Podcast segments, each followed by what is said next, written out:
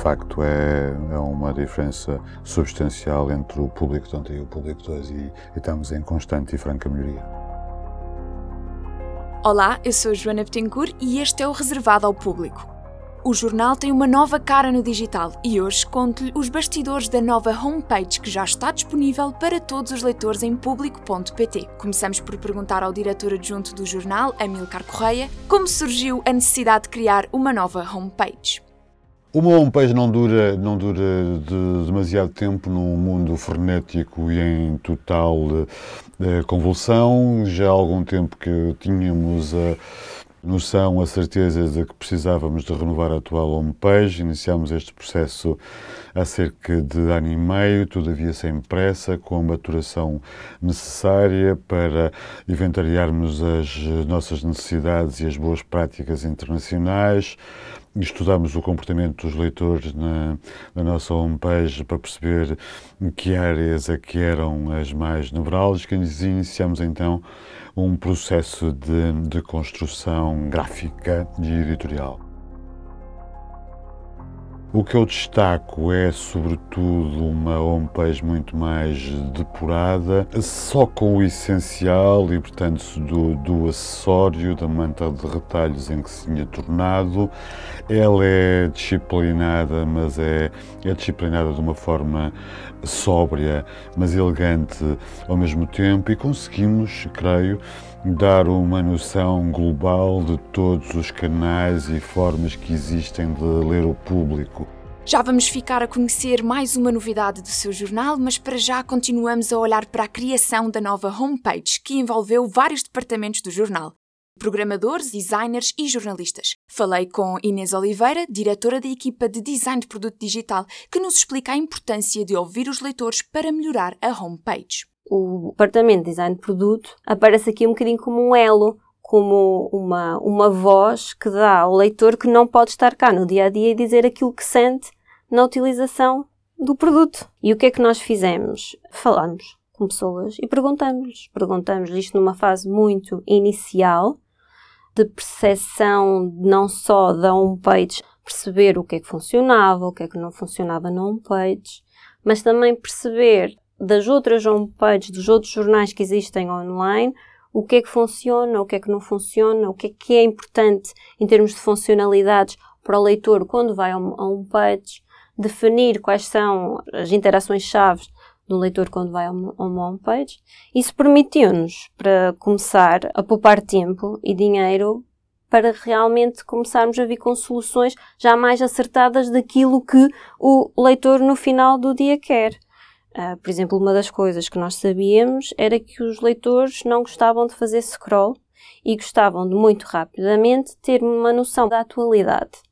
Nós passamos para ter uma homepage muito mais curta e com mais entradas num primeiro ecrã. Quando eles chamam primeiro ecrã, é aquilo que tu vês quando entras na homepage. Do lado dos jornalistas, também ouvimos as necessidades deles, por exemplo, de terem uh, mais espaços na homepage onde pudessem também promover outro tipo de conteúdos que não fossem só os conteúdos ligados às próprias notícias, mas podcasts, newsletters, outros projetos que são criados, como a Artéria.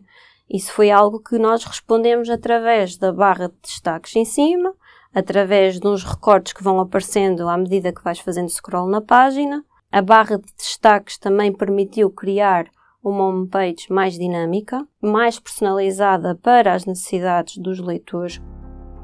Os leitores são cada vez mais exigentes, também têm necessidades muito diferentes. Nós estamos a falar aqui com um grupo gigante de pessoas, mas nem todas as pessoas têm as mesmas necessidades. Portanto, esta barra em cima de destaques vai nos permitir mostrar informação que faça sentido dependendo da hora ou do dia da semana. Isto é, se for uma sexta-feira, sabemos que as pessoas ao fim de semana, em termos de hábitos do consumo de leitura, têm mais tempo ao final do dia para lerem artigos de investigação, por que não puxar para os destaques os artigos de investigação? Um dos principais responsáveis pela nova homepage foi o web designer Alexandre Santos, que nos conta que ao longo do último ano e meio nem tudo foi um mar de rosas. Fazer uma adaptação ou uma nova versão de uma homepage é um trabalho mais demorado e mais penoso do que construir uma homepage de raiz. Portanto, adaptar é mais difícil, porque nós temos de pensar na retrocompatibilidade. Temos de pensar em todos os cenários que a homepage antiga já permite. E não podemos descurar nenhum. Esse é o grande desafio, porque ao construir uma homepage nova, podemos ter uma série de funcionalidades que podemos deixar de ter e não faz mal que não tenhamos, porque mais tarde podemos vir a construí-las. Neste caso, não, elas já existem e, portanto, nós temos de contar sempre com tudo. E tivemos um especial cuidado também em não assumir uma ruptura, obviamente, não é? Assumimos que queríamos fazer uma nova HP de continuidade, no fundo, de melhoramento de, da, da homepage que tínhamos. O objetivo era acalmar, e eu acho que se conseguiu. Definitivamente, acho que se conseguiu acalmar um bocado a, a homepage. Menos utilização de cores, de tipos de letra, de tamanhos. Há aqui menos variedade. O público estava a recorrer muito a umas barras uh, no topo para chamar a atenção para temas fortes da atualidade. A barra azul da guerra na Ucrânia, uma barra verde com as eleições no Brasil, a barra vermelha, Covid-19, e chamava muito a atenção. É? Lá está, é parecia que havia a necessidade de gritar. E nós, na homepage, acabámos por resolver de uma maneira que nos parece elegante e ao mesmo tempo também mais discreto, que é termos uma barra temática uh, em cima em que tanto podemos destacar temas uh, da atualidade como alguns produtos editoriais que o público tem para oferecer. E, portanto, fica uma barra mais discreta, mais elegante e, ao mesmo tempo, responde a mais necessidades. Esta homepage foi construída para mobile first. Primeiro para mobile. Porquê? Acho que é fácil de perceber.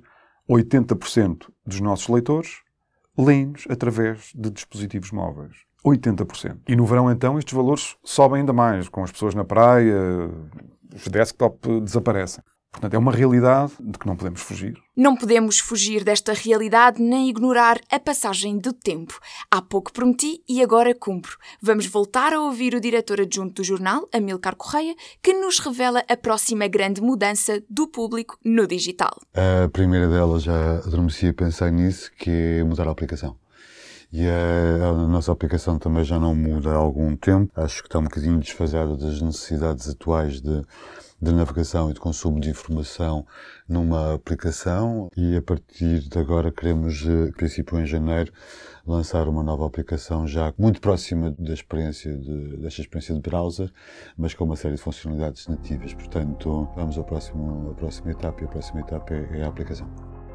Eu sou a Joana Betancourt e este foi mais um reservado ao público. Até ao próximo episódio. O público fica no ouvido.